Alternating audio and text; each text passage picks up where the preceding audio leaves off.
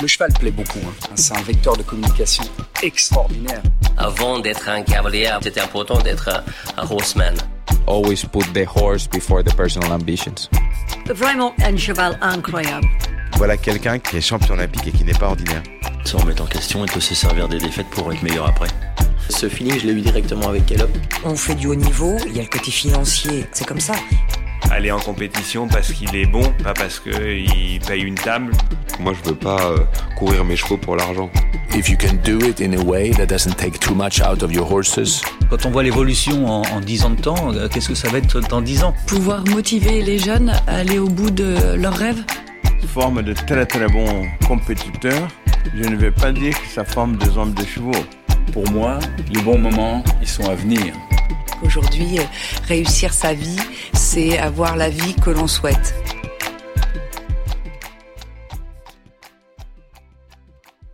Comprendre, étudier, voir, deviner le cheval, savoir le lire, l'analyser, le regarder bouger, le regarder se mouvoir, s'alimenter, travailler pour enfin trouver la solution à un problème de comportement, de santé ou de performance.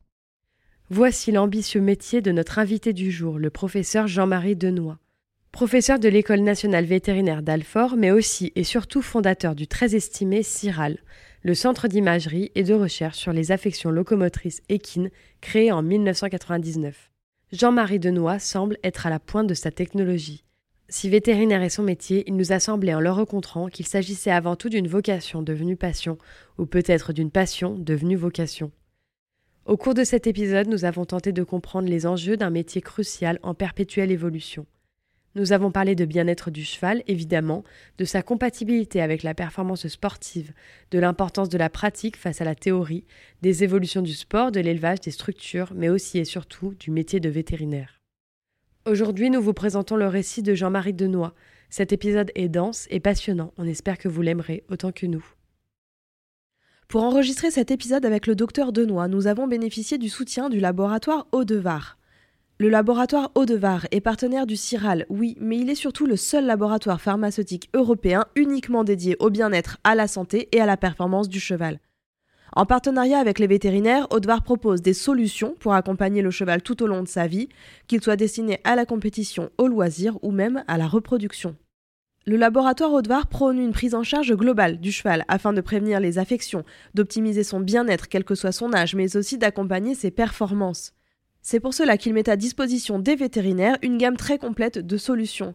Parmi elles, des médicaments comme le Tildren, Equiox ou Equiflogil, mais aussi des compléments alimentaires comme Equiflex, Arthro pour soutenir les articulations ou la gamme balsamique pour le confort respiratoire. La large gamme de compléments alimentaires permet de s'adapter aux besoins de chaque cheval et de participer à son confort quant à sa locomotion, sa digestion, respiration ou même sa récupération. La dernière innovation en date, au Var, c'est le produit Equigarde Plus, un complément alimentaire qui offre une triple protection renforcée de l'estomac. Tout d'abord, une protection de la muqueuse, ensuite une réduction de l'acidité et enfin un soutien de la flore. Il permet d'apporter au cheval tout le confort nécessaire à son bien-être et à sa performance afin de libérer son potentiel en faisant de son estomac un allié. Depuis plus de 30 ans, la rigueur et le savoir-faire du laboratoire Haute-Var garantit une satisfaction des vétérinaires, des propriétaires de chevaux et des professionnels, à l'instar des cavaliers, des éleveurs ou encore des entraîneurs. Audevar est aussi partenaire du CIRAL depuis de nombreuses années, notamment en soutenant les formations mises en place par le CIRAL qui permettent aux vétérinaires de continuer à se former tout au long de leur carrière sur les affections locomotrices équines. Si vous voulez en savoir plus sur de Plus, restez connectés, un jeu concours arrive très vite sur notre compte Instagram. Allez, c'est parti. Bienvenue dans I'm an Equestrian, le podcast. Bonne écoute. Bonjour Jean-Marie Denoy. Vous êtes professeur de l'École nationale vétérinaire d'Alfort, cofondateur du CIRAL, le centre d'imagerie et de recherche sur les affections locomotrices équines que vous avez créé en 1999, il y a 23 ans, et qui est installé en région Basse-Normandie. On dit du CIRAL qu'il est le leader mondial en pathologie locomotrice du cheval. On va parler du CIRAL, mais d'abord on va parler de vous, puisque l'idée c'est déjà de revenir sur votre parcours. Docteur Denoy, vous êtes né, vous avez grandi en Franche-Comté dans un milieu euh, rural, agricole, où vous avez été très tôt au contact des animaux. Est-ce que vous pourriez nous raconter un petit peu votre histoire euh, et aussi l'histoire de votre profession, car on dit souvent du métier de vétérinaire qu'il est d'abord une vocation. Est-ce que ça a été le cas pour vous? Et comment vous êtes euh, devenu passionné de cheval et ensuite vétérinaire? Bon, alors d'abord, ça n'a pas du tout été une vocation.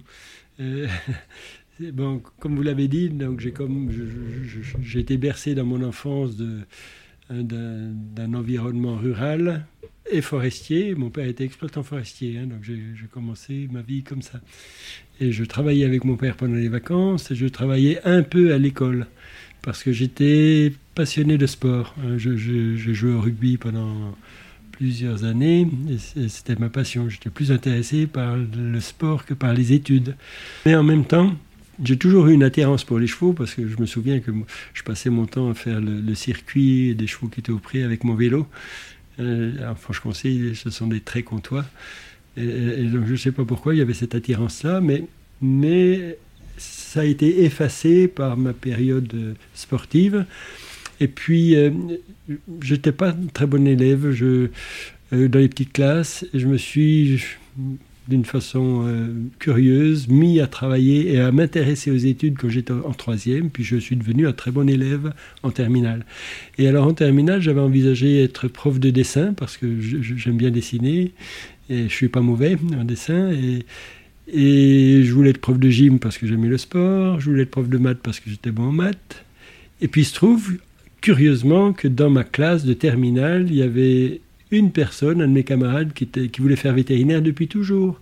Et puis on a discuté un peu, puis je me suis dit, bah, tiens, je, pourrais aussi euh, euh, faire ma candidature pour une classe préparatoire. Et donc j'ai été pris en classe préparatoire. J'avais le choix entre le sport vétérinaire et des carrières différentes. Puis j'ai choisi vétérinaire. Donc je suis, je suis venu à l'école vétérinaire de Lyon et ça s'est passé comme ça. Et voilà, donc euh, au départ, je voulais faire des, être rural, c'est-à-dire faire des, vaches. Mais comme j'étais bon en anatomie et en dessin, hein, parce ça va ensemble, hein, le dessin et l'anatomie, le prof d'anatomie qui est très connu, le professeur euh, Robert Baron, m'a dit il faut que tu restes dans l'enseignement.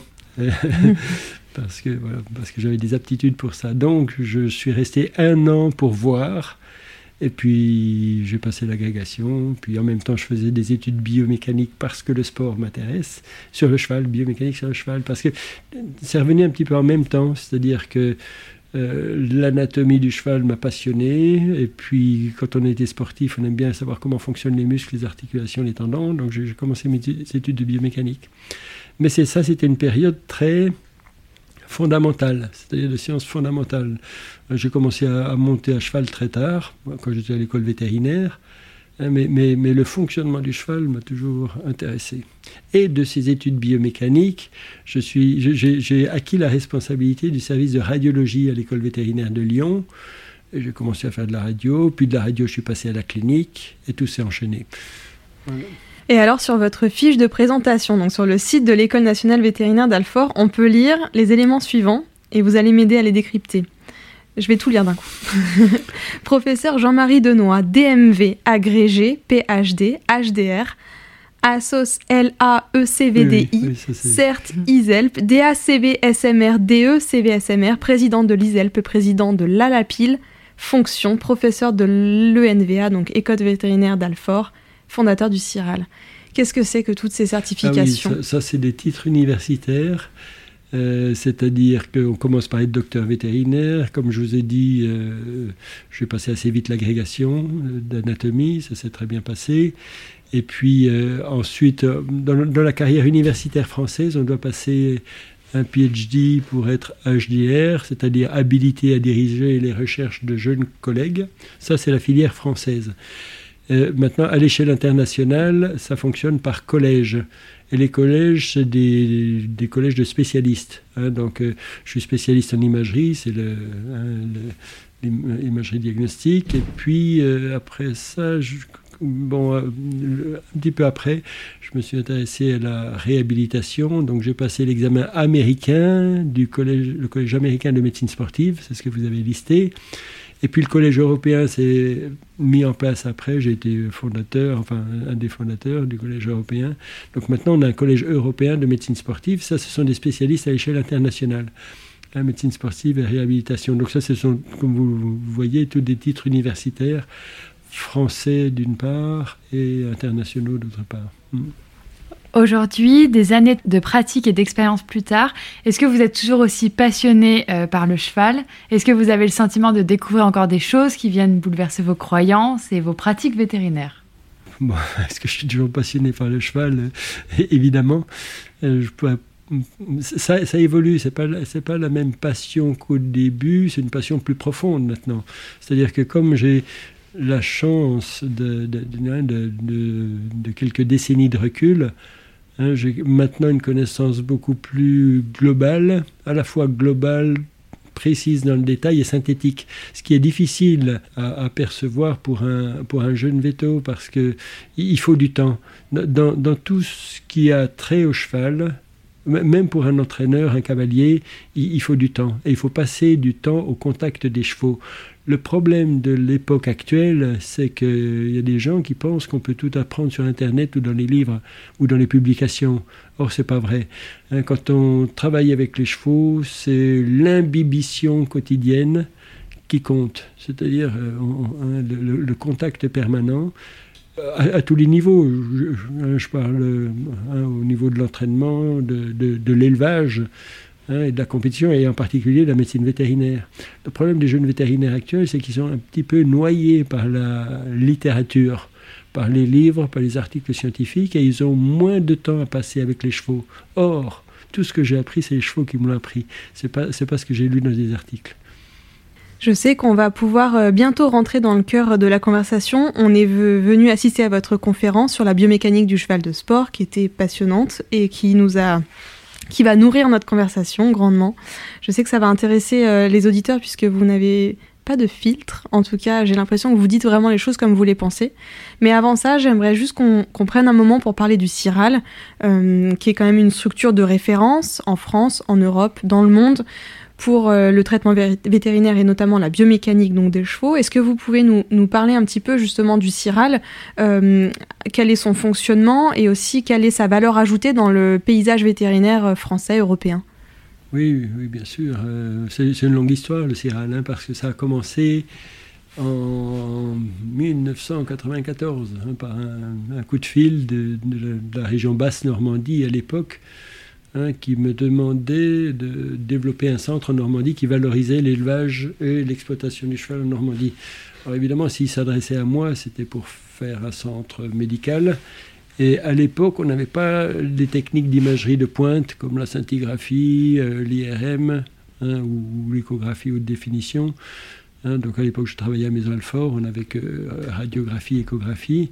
Donc c'était pour moi l'opportunité de développer un centre euh, muni de toutes ces techniques hein, de pointe pour aller plus loin dans le diagnostic hein, des causes des troubles locomoteurs chez le cheval. Alors troubles locomoteurs, c'est les boiteries, oui, mais c'est aussi les troubles sportifs, c'est-à-dire que le cheval qui tourne mal à droite ou qui euh, se décale à gauche en sautant, des choses comme ça.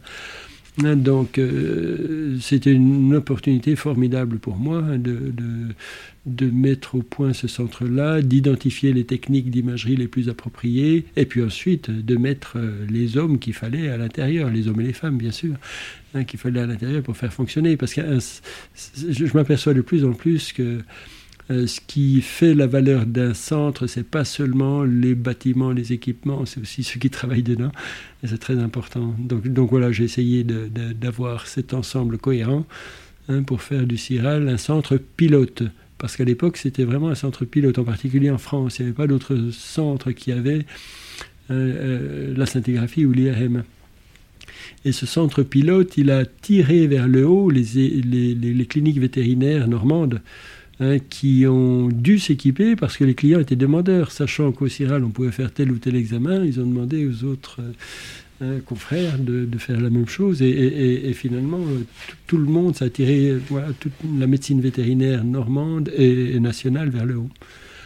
Hein, alors euh, ce développement m'a permis aussi d'avoir de publier, de faire des conférences à l'étranger. Et c'était un des objectifs de la région normande, c'est ce que je disais, donc de, valoriser la, région pour faire venir des investisseurs, des éleveurs, des entraîneurs en Normandie.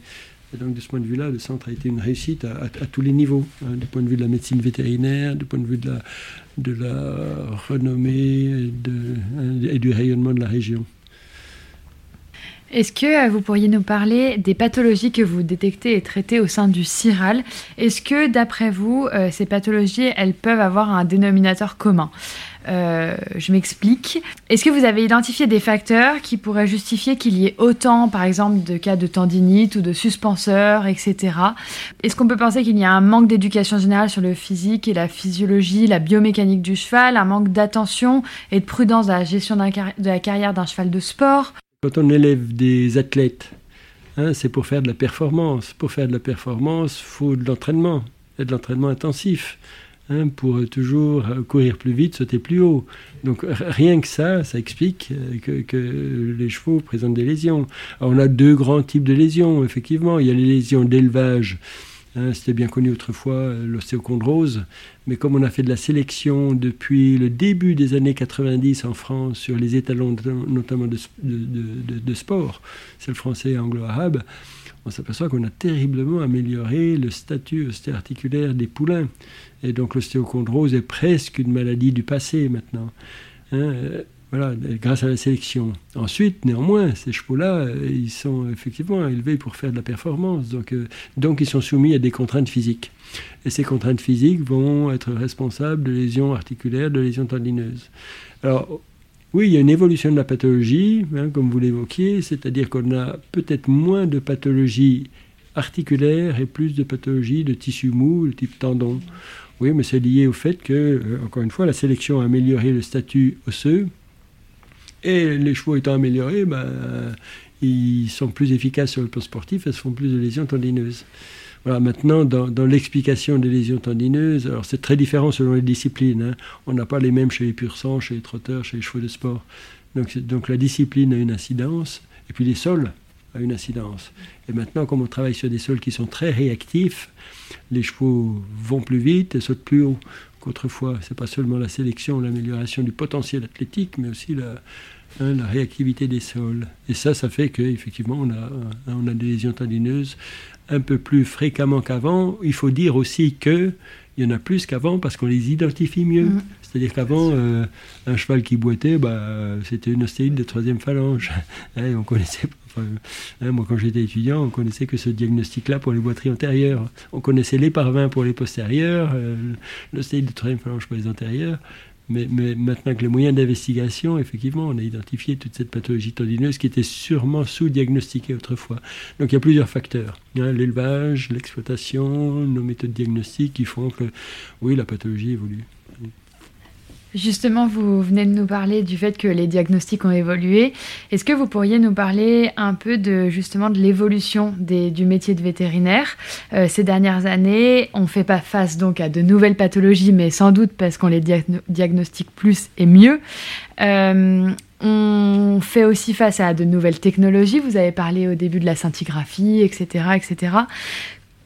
Quel est votre point de vue, vous, sur l'évolution du métier, l'évolution des technologies qui vont avec? Comment est-ce que vous pensez que, le métier de vétérinaire va encore évoluer dans les années à venir? Bon, c'est pareil, ça nécessiterait bien de longs débats, mais pour être très synthétique. Bon, c'est clair que le développement de nouvelles techniques fait que les jeunes ont une attirance pour ces techniques. Hein, c'est-à-dire l'IRM, le scanner par exemple, la scintigraphie. Et parce que c'est des techniques qui, permettent une communication facile. Envoyer une image radio ou une image IRM euh, à un collègue ou à, l'étranger, c'est facile, hein, par Internet maintenant.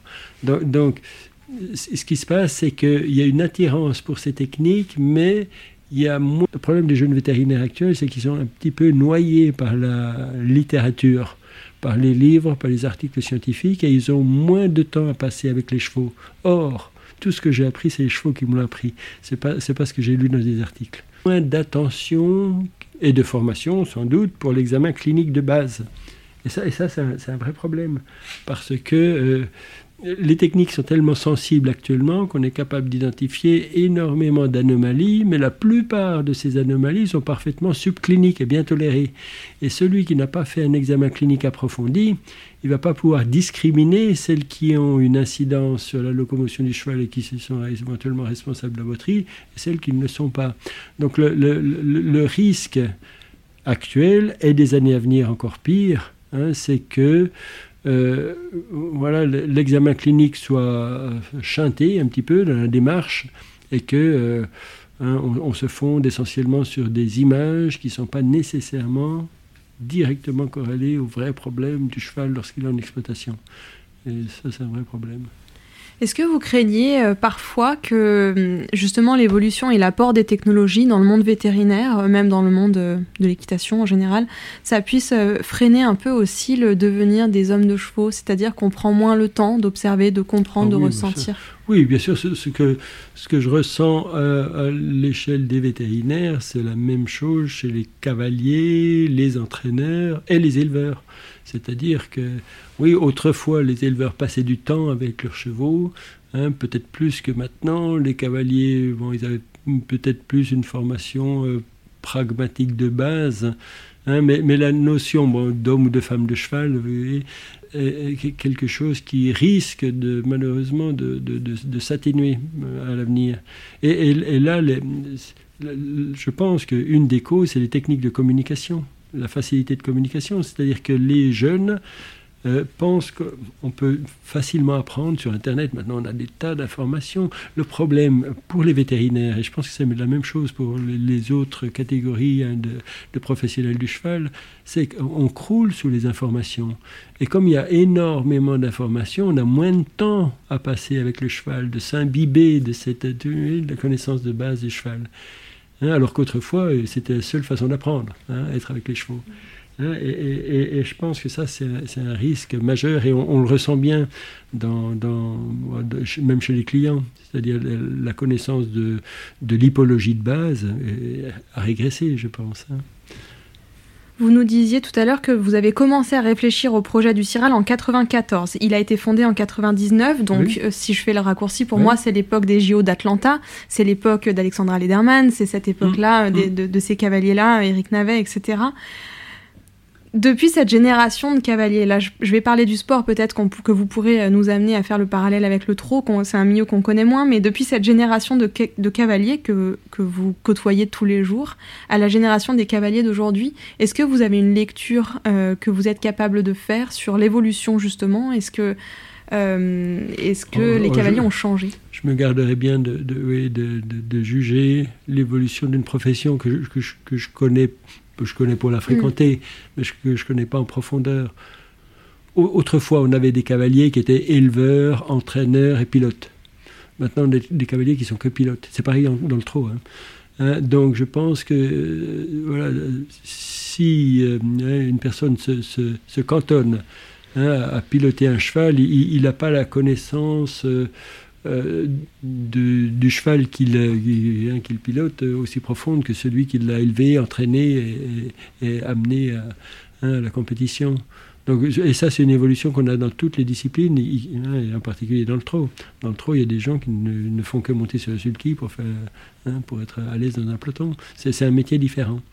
donc, euh, Actuellement, la filière est un petit peu compartimentée, entre éleveurs, entraîneurs, euh, utilisateurs, euh, pilotes, après ça, vétérinaires, tous les, tous les soins derrière. Je vais peut-être faire un raccourci avec le sport euh, de manière générale parce qu'on a parlé euh, de l'évolution des cavaliers, mais en fait là où on veut en venir un peu plus tard dans les questions, c'est l'évolution du sport en corrélation avec les pratiques vétérinaires. Vous avez fini, terminé votre diapo euh, là lors de la conférence avec une dernière image qui disait sport et bien-être compatible à tout, c'est compatible à tous les niveaux. Est-ce que vous pouvez justement nous parler de ça, nous expliquer si d'après vous le sport, la performance sportive sportive euh, à laquelle on est confronté aujourd'hui hein, dans le sport de très haut niveau, et encore une fois on parle de sports équestres, mais on peut faire le parallèle avec le trot, est vraiment compatible avec le bien-être des chevaux, avec le respect de leur intégrité physique La réponse est oui. C'est-à-dire que un cheval, s'il est bien géré, est aussi heureux à être, oui, à, être en compétition, à être choyé matin et soir. Un cheval, ça aime le contact. Ça aime le contact des autres chevaux, ça aime le, contact des humains. Il est aussi heureux que d'être délaissé dans une pâture, au fond d'une pâture. Vous voyez ce que je veux dire? Hein, Il y en a qui pensent que, effectivement, moi, je pense aussi hein, qu'un cheval a besoin d'être dans, de grands espaces auprès de pouvoir occasionnellement bénéficier de ce type de situation. Hein, mais, tout, dépend de la gestion. Il y a, des chevaux sportifs euh, hein, qui, euh, bon, ils sont certainement conditionnés hein, à être des athlètes, à ce qu'on s'occupe d'eux matin et soir, et ils aiment ça. Et si vous les mettez en, fin de, carrière, brutalement dans un pré, euh, ils végètent. C'est-à-dire qu'ils ne sont plus dans leur environnement. Donc c'est toute une question de préparation de l'état mental du cheval. Et, si on s'en occupe bien, il y a des chevaux qui adorent s'entraîner et qui adorent faire de la compétition. Hein, vous dans, dans, le trot que je connais un peu mieux, Hein, il y a des chevaux qui sont euh, moyens à, l'entraînement, mais ça existe en sport aussi. Et dès qu'on les met sur une piste ou sur un terrain de concours pour les chevaux de CSO, ils sont transformés. Hein, donc il y a des chevaux qui adorent la compétition. Donc c'est toute une question de gestion. C'est sûr que moi je considère qu'un cheval est spontanément généreux. Il a envie de faire plaisir à son utilisateur. Maintenant, Hein, euh, la, responsabilité de l'utilisateur, c'est de pouvoir détecter justement des signes à partir duquel le cheval sera moins volontaire ou moins prédisposé à faire ce qu'on entend de lui. Mais dans la mesure où cette coopération, cette complicité existe, bah, euh, le, cheval peut être bien à tous les niveaux d'exploitation. Alors je vais continuer. En fait, on va revenir sur les propos de votre conférence, euh, qui, euh, comme je le disais déjà, était vraiment très intéressante. Euh, il y a autre chose, un autre sujet que vous avez abordé très brièvement, c'était le sujet du pied nu, qui est controversé, qui est vraiment difficile. On a du mal à comprendre. Il faut, il faut pas. pourtant, les, les, lignes ont bougé. Euh, depuis quelques années, c'est le cas dans le trot, puisque vous en parliez, il y a beaucoup de trotteurs maintenant pieds nus, c'est le cas dans le galop, je le sais, et puis dans le saut d'obstacle à haut niveau, euh, beaucoup de très bonnes performances, Henrik von Eckermann, Julien Epaya, Victor Bittendorf, Peter Fredriksson, qui sont faites avec des chevaux pieds nus euh, à haut niveau. Vous disiez en 2013, dans une interview, la ferrure est indispensable en compétition pour le cheval. Est-ce que vous avez changé d'avis oui, je, pense que ce, que ce, que vous ressortez là, c'est une petite partie de l'interview. Ouais, c'est le problème de la presse. Malheureusement, c'est le problème de la presse écrite. Du coup, je n'ai eu euh, qu'une petite partie. Non, non, bien sûr. Non, non, ben, vous savez, moi, mes chevaux sont mm, déférés depuis longtemps. Hein. Mes, propres chevaux, j'ai entraîné des trotteurs déférés euh, à, certains temps. Et je me suis aperçu que les entraîner déférés, ça avait des limites. Hein. donc, il n'y a, pas, a pas de, si vous voulez, d'attitude de, catégorique dans un sens ou dans l'autre. Hein, euh, et comme je l'ai dit, hein, quand on a fait notre étude du déferrage chez, le trotteur, on s'aperçoit que euh, ça a des avantages, et en particulier la vitesse, mais que ça a des inconvénients, c'est l'usure du pied. Et on a pu mesurer cette usure de pied chez le trotteur, dans, cette discipline particulière. Donc c'est toute une question de mode d'utilisation et hein, d'abord de, rationnel de la situation, premièrement. Deuxièmement, il y a deux choses qui sont à introduire, c'est les variations interindividuelles d'une part, et les disciplines d'autre part. La conformation du pied et la qualité de la corne est variable selon les chevaux. Hein, il y a des chevaux qui tolèrent très bien d'être déferrés, qui ont une corne dure, pigmentée, qui est très résistante, et quand on la part, euh, on a des difficultés. Hein, et puis il y a des chevaux qui ont la corne friable, et ça, ça, c'est des variations individuelles. Hein, donc il faut adapter aussi la situation à la qualité de la corne des chevaux. La troisième chose, c'est que euh, les conditions d'exploitation ont changé, et la nature des pistes a terriblement évolué entre ce que vous évoquiez là, je ne sais plus en quelle année, et maintenant, bah, les sables fibrés se sont développés, ce sont des, des, des, sols qui sont très adaptés à toutes les disciplines, hein, et en particulier au sport. Maintenant, comme vous savez, il y a des pistes fibrées à Deauville pour les galopeurs. Hein, donc, euh, Ceci, fait que maintenant un cheval tolère mieux l'entraînement des ferrés sur une piste de cette nature-là, et mieux d'être euh, efficace en compétition. Maintenant, toutes les compétitions internationales de, de, chevaux de sport, hein, de CSO en particulier, se font pratiquement sur, euh, des sols fibrés. Or, ces sols fibrés, ils ont l'avantage d'être à la fois amortisseurs et d'avoir une bonne cohésion. C'est-à-dire que le cheval sur le cercle hein, adhère bien à cause des fibres. Hein, ce que je disais peut-être dans ce que vous évoquez, là, c'est la, compétition sur herbe.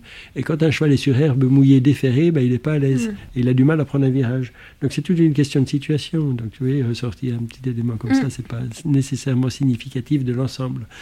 Hein, mais euh, oui, je, pense que maintenant, les, bons résultats à haut niveau hein, sur chevaux déferrés s'expliquent non seulement parce que euh, euh, voilà, le cheval est plus à l'aise comme ça, mais par la nature du sol, puis comme je l'ai dit, hein, par l'allègement de l'extrémité du cheval qui fait que sportivement, il est plus efficace.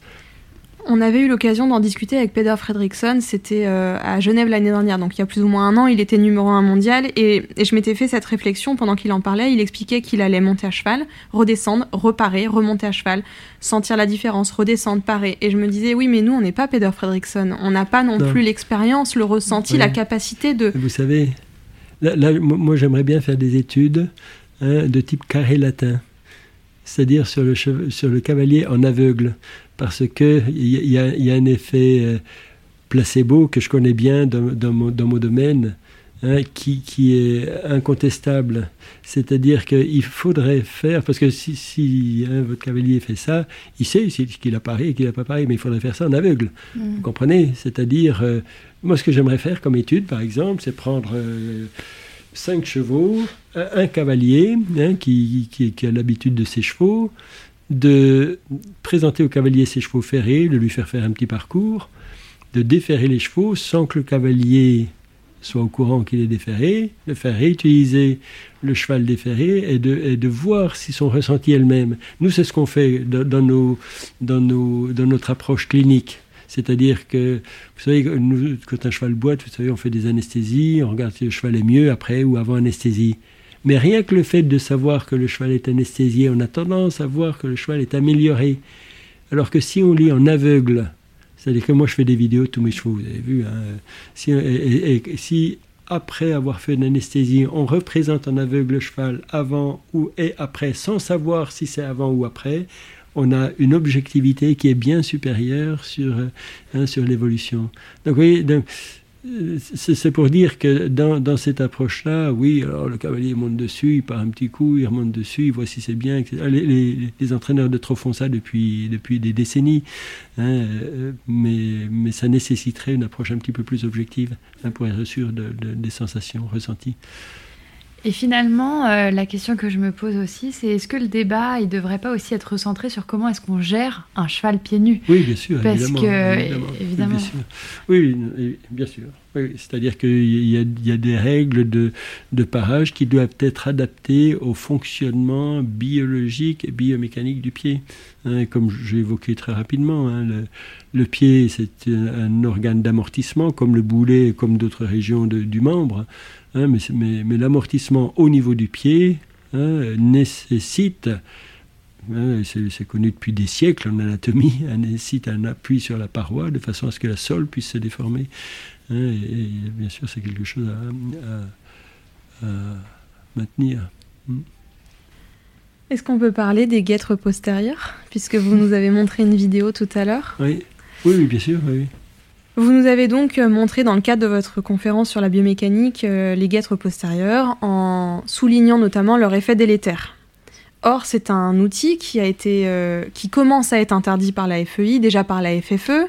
on l'a d'abord interdit aux amateurs, ensuite aux poneys, etc. Et maintenant qui commence à être interdit au niveau international, mais qui ne l'est pas encore totalement. Ou en tout cas, c'est pas encore en application. On le voit encore beaucoup en piste. Est-ce que vous, vous trouvez que ces outils-là, euh, si vous pouviez intervenir auprès de la FEI ou s'il pouvait y avoir débat, que ces outils-là, ils devraient être interdits pour, au nom du respect justement de cette intégrité physique du cheval? Mais oui, mais j'ai commencé en, 2014.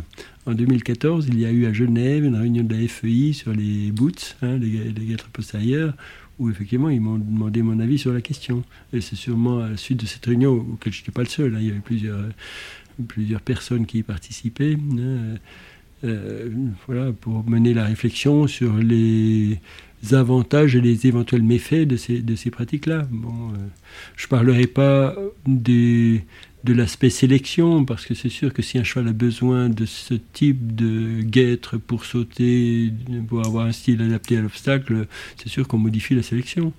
Hein, mais ça, je pense qu'il y a des professionnels plus à même de, juger cet aspect-là que moi.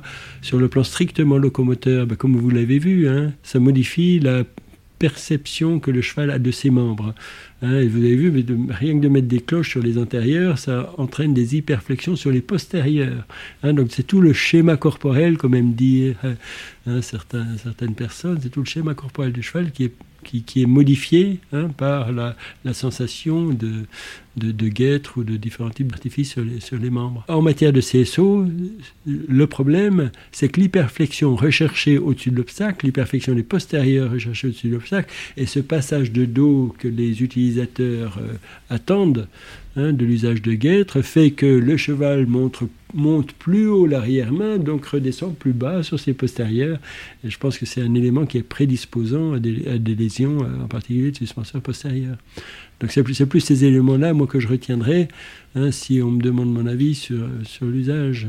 Hein. donc il y a un aspect sportif, il y a un aspect sélection, et puis il y a un aspect éventuellement pathologique. Mm. On revient peut-être sous un autre angle à la question euh, de la performance sportive et du bien-être animal. Vous le savez, en 2019 se tenaient les assises de la filière équine, dont le sujet et le débat principal était celui du bien-être euh, des chevaux. Et puis on a vu hein, euh, ces dernières années, ces derniers mois, des associations s'élever contre l'utilisation du cheval dans le cadre sportif. On parle aussi de l'interdiction des sports équestres aux Jeux Olympiques. Voilà, pour le moment, ça plane un peu au-dessus de nous et de la filière. Quel est votre avis là-dessus? Est-ce que vous pensez que réellement l'équitation en tant que sport est, en danger au niveau des, Jeux Olympiques? Je ne sais pas si elle est en danger. Ce n'est pas, pas mon métier. Euh, tout ce que je peux dire, c'est que ceux qui prônent l'esclavage du cheval en tant qu'animal de sport euh, ont, tort. Le cheval est un animal qui adore le sport. Hein, comme, moi quand j'étais jeune, j'adorais, puis, même maintenant. Hein, donc le cheval est par essence un animal de sport. Hein, euh, la nature l'a sélectionné pour aller vite, pour courir vite et euh, pour sauter. Et, l'homme n'a fait que euh, voilà, exploiter cette aptitude naturelle du cheval. Mais si on, si on met un cheval, pour, ceux qui ont l'habitude d'entraîner des chevaux, le problème c'est que un certain nombre de, de, personnes de, cette catégorie-là ne connaissent pas les chevaux et ne se rendent pas compte qu'un cheval en exploitation est plus heureux qu'un cheval au repos. Et, moi, c'est mon leitmotiv permanent. Un cheval, c'est fait pour bouger. Hein, initialement, c'était pour, bouger sur de grands espaces. Maintenant, c'est bien que le pire pour un cheval, c'est de rester au repos au box. Et, et, là, je n'arrête pas hein, de faire de la formation auprès des vétérinaires pour dire que le repos, c'est pas le box. Le repos, ça peut être le pas. Un cheval, quand il est au pas, il est au repos. Parce qu'au pas, euh, les contraintes sur les membres sont de l'ordre de 200 kg. Je suis des éléments techniques, mais ça donne des idées. Alors que quand il est au galop, c'est 800, 800 kg. Donc on comprenait de, charge hein, sur un pied, par exemple. Hein. Donc quand un cheval est au pas avec 4 fois moins de contraintes articulaires, il est au repos par rapport à des lésions qui ont été générées par, un exercice sportif. Donc leur, leur peau est délétère pour le cheval à tous les niveaux, du point de vue de sa vascularisation, du point de vue de son physique, du point de vue de son mental. Hein, donc un cheval a, besoin de mouvement. Et l'homme ne fait que exploiter l'aptitude et la volonté et le désir du cheval d'être en mouvement. Maintenant, évidemment, il faut que tous ces aspects-là soient, effectués en, bonne euh, connaissance de cause et, d'une façon éthique vis-à-vis du, bien-être animal. Hein, mais quand un cheval est entraîné et quand le lendemain d'un entraînement, d'un entraînement, il est toujours aussi volontaire pour faire, pour répéter la même chose, c'est manifestement qu'on ne lui a pas ni atteint le physique ni atteint le mental. Hein, donc, mais, mais c'est sûr que euh, des personnes qui connaissent pas l'animal en lui-même, vu de l'extérieur, ça peut paraître de l'exploitation. Maintenant, j'ai démontré au cours de ma conférence hein, des, modalités d'exploitation du cheval en compétition qui sont complètement répréhensibles. Hein, et, donc je pense qu'on a aussi à faire du ménage hein, chez les entraîneurs, chez les cavaliers, chez les vétérinaires, pour exploiter les chevaux euh, de la façon la plus éthique possible. Vous mentionniez aussi pendant la conférence des modes d'hébergement, euh, le box, euh, des chevaux qui ne mm. sortent pas ou qui ont des mm. fenêtres qui sont fermées la nuit, qui sont fermées euh, une bonne partie de la journée pour les laisser au frais, mais du coup qui se retrouvent dans le noir, la climatisation et puis les systèmes d'entraînement sous la contrainte. Est-ce que c'est sur ces facteurs-là qu'il faut essayer de jouer justement pour montrer que l'équitation est favorable, pour montrer que les chevaux sont bien traités et qu'on peut les lier au sport? Est-ce que c'est notamment par exemple sur l'hébergement qu'il va falloir investir du temps pour faire pour modifier les structures? Oui, maintenant, euh, bon, ce que j'ai montré, c'était, bon, comme je voyage beaucoup. Mmh, c'était euh, pas en France. Voilà, c'était pas en France, hein, c'était mmh. bon, des, des, des, pratiques qu'on, enfin, que je n'ai pas vues Hein, dans, les pays européens ou en France. Hein, mais c'est sûr que bon, c'est un problème qui devrait être envisagé à l'échelle mondiale, parce que des équidés, il y en a partout. Il y en a en Afrique, il y en a en Amérique du Sud. J'ai des photos, j'ai des documents qui sont euh, parfois surprenants. Maintenant, si on revient à, notre, euh, à nos pays euh, européens ou nord-américains, hein, c'est sûr que les modes d'hébergement pourrait être amélioré, mais maintenant il faut bien prendre en considération euh, la capacité euh, euh, de le faire. C'est certain qu'en région parisienne, un cheval a moins d'espace qu'en Normandie, hein, Normandie, donc il y, a des choses à adapter. Hein. La situation idéale pour un cheval, le minimum idéal, c'est d'avoir un box ouvert sur un petit paddock de façon à ce que ce serait l'idéal. C'est pas toujours possible, hein, mais c'est clair que si un cheval a un box et avec une ouverture permanente à l'extérieur, il peut prendre l'air frais, il peut prendre le soleil, parce qu'il faut, faut, faut parfois un déficit de soleil. Hein, donc c'est beaucoup plus favorable à, son entretien hein, et à son mental. Vous avez dit euh, quelque chose juste avant, dans la réponse juste avant, qu'il fallait aussi faire le ménage euh, côté vétérinaire. Vous avez dit dans la, au cours de la conférence que le meilleur traitement préventif, c'était un entraînement adapté, que parfois les vétérinaires se laissaient aller aussi à euh, certaines infiltrations de prévention. Est-ce que vous remettez parfois en doute l'éthique vétérinaire?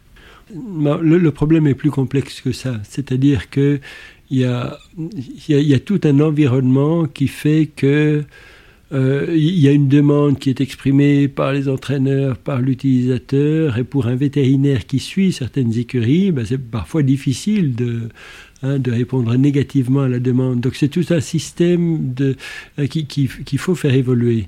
Et ce système ne peut évoluer que par la formation. C'est-à-dire qu'il faut former les cavaliers, leur expliquer que la solution, ce n'est pas les infiltrations, mais qu'au contraire, un exercice adapté et puis un entraînement différent peut avoir le même résultat et éventuellement un résultat supérieur.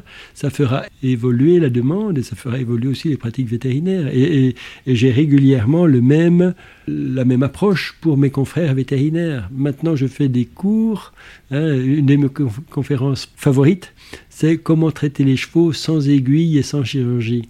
Hein, c'est-à-dire que je, pour montrer aux vétérinaires qu'il y a une façon de gérer les chevaux qui ne nécessite pas le recours aux infiltrations. Hein, et que la meilleure façon de gérer les chevaux, c'est premièrement de faire un bon examen clinique. Vous comprenez? Parce que euh, ce, parfois, hein, je ne parle pas de la France, hein, je parle parce que comme je fais pas mal de conférences en Amérique du Sud, en Amérique du Nord, dans les pays européens, je vois bien comment ça se passe. Hein. Souvent, l'examen clinique est très limité.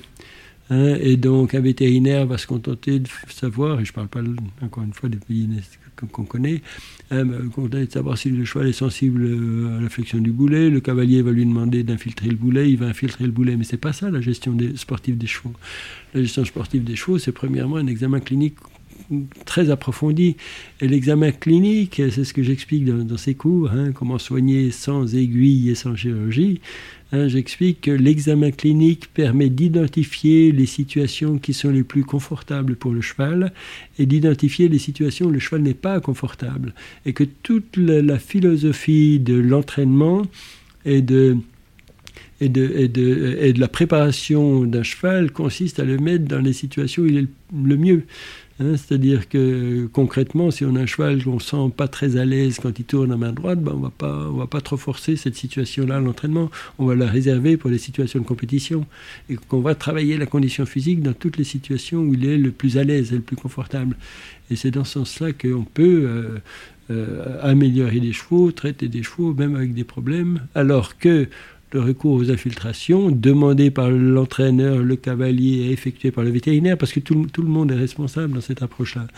Hein, le recours aux infiltrations va, euh, présente des risques, ne va pas nécessairement résoudre le problème euh, sportif et présente des risques pour l'articulation en question parce que quand on a traité une articulation et que le cheval euh, semble améliorer, je ne vous parle pas de l'effet placebo qui, peut conduire le cavalier à considérer que le cheval est amélioré parce que ça c'est quelque chose d'intéressant. Hein, mais, si, on a considéré que le cheval s'est amélioré avec cette infiltration, on va être enclin à la recommencer. Et à la fin, euh, c'est sûr qu'on fait prendre des risques euh, hein, pour le cartilage articulaire et l'articulation. On se rapproche de la fin de l'interview. On a beaucoup parlé de performance et on a beaucoup parlé de bien-être physique du cheval. Et justement, euh, entre confort du cheval, respect, de son intégrité physique d'une part, et de l'autre côté, l'optimisation de ses performances sportives, où est-ce que vous placez-vous le curseur du métier de, du métier de vétérinaire? Est-ce que l'origine du métier de vétérinaire, c'est vraiment de s'assurer que le cheval va bien, n'a pas de douleur et d'être là pour son confort physique? Et dans quelle mesure le vétérinaire va aussi intervenir pour améliorer ses performances? Le but du vétérinaire n'est pas d'améliorer les performances sportives du cheval. Le but du vétérinaire, c'est à l'entraîneur d'améliorer les performances sportives du cheval. Le but du vétérinaire, c'est d'identifier des facteurs qui pourraient nuire à la performance. C'est un autre métier. Hein. Améliorer les performances, c'est le métier de l'entraîneur. Hein. Par contre, le vétérinaire doit surveiller que le cheval à l'entraînement reste sain et apte à faire euh, le niveau de compétition escompté par l'entraîneur. C'est ça le, but du vétérinaire. Et dans, ce cadre-là, euh, c'est ça qui est le plus intéressant. Hein, c'est le, le, suivi quasiment quotidien du cheval, voir comment le cheval spontanément évolue d'un jour à l'autre. C'est difficile parce qu'un vétérinaire ne peut pas passer toutes ses journées auprès de tous ses chevaux, mais d'une semaine à l'autre ou d'un mois à l'autre, voir comment un cheval évolue, même avec sa pathologie et même sans traitement.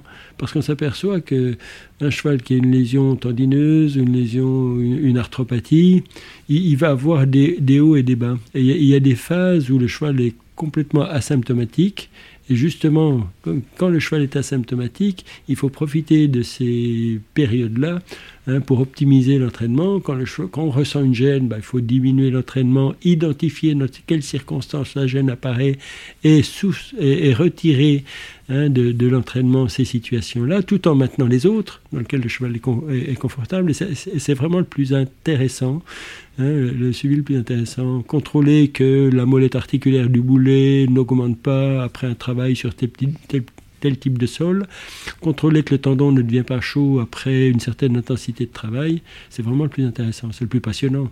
C'est beaucoup plus passionnant que d'infiltrer une articulation. Hein, et, je conçois bon, le, métier de vétérinaire hein, comme un Hein, comme euh, un métier de surveillance de la tolérance des lésions, de façon à optimiser euh, l'utilisation du cheval et l'amener avec ces lésions au plus haut niveau, parce que tous les chevaux ont des lésions. Hein, ils ont tous. Il n'y a aucun cheval qui est sain, il n'y a aucun cheval qui est parfaitement symétrique, comme je vous l'ai dit. Donc voilà, ce qui, est intéressant, c'est de surveiller que cette asymétrie naturelle du cheval ne va pas s'aggraver si elle est, si elle est une, cause pathologique et que les différentes lésions vont être euh, parfaitement tolérées malgré l'augmentation du niveau d'exploitation. Mais c'est vraiment passionnant, c'est vraiment plus intéressant. J'ai une toute dernière question à vous poser, peut-être qu'on aurait dû poser un peu plus tôt dans l'interview, mais euh, je crois savoir que vous drivez aussi des chevaux, euh, des chevaux de course, pour mieux détecter forcément des, lésions, des boiteries, etc. On avait déjà reçu le docteur Thierry Grisard dans notre podcast qui nous avait expliqué que lui aussi, il lui arrivait encore de temps en temps de monter à cheval pour sans doute contrer l'effet placebo euh, du cavalier que le cavalier peut ressentir. Est-ce que euh, c'est un moyen inévitable et fondamental et essentiel pour vous euh, pour vous rendre compte d'une lésion ou d'une asymétrie d'un cheval? Oui, oui, oui, oui. D'abord, euh, euh, ça m'a donné l'occasion de driver des chevaux de très haut niveau, des chevaux de prix d'Amérique. Donc, euh, c'est sûr, c'est un plaisir absolu. Donc, je le fais d'abord pour le plaisir. Vous avez bien raison. ensuite. Ensuite, je, je, je, pense que c'est indispensable. Je pense que c'est indispensable. C'est sûr que c'est pas donné à tout le monde. J'ai eu la chance, quand je suis arrivé en Normandie, d'avoir un entraîneur, Monsieur Jean-Pierre Viel, qui m'a dit venez driver à la maison parce qu'il faut que vous, vous, appreniez à faire ça. Bon, donc c'était il, il, y a plus de 20 ans maintenant. Et puis j'ai commencé, j'ai jamais arrêté parce que c'est passionnant hein, de, de, driver les chevaux. Et, c'est passionnant parce que tous les chevaux, comme je disais dans ma conférence, tous les chevaux sont différents. C'est-à-dire que moi, j'ai horreur de la généralisation. Hein. C'est-à-dire, ce que j'aime chez mes patients, chez chaque cheval, c'est la, la, particularité individuelle. Et, je prends chaque cheval comme voilà comme euh, avec, toutes ses qualités, ses défauts euh, de conformation, de locomotion, et, pour moi, c'est la seule approche.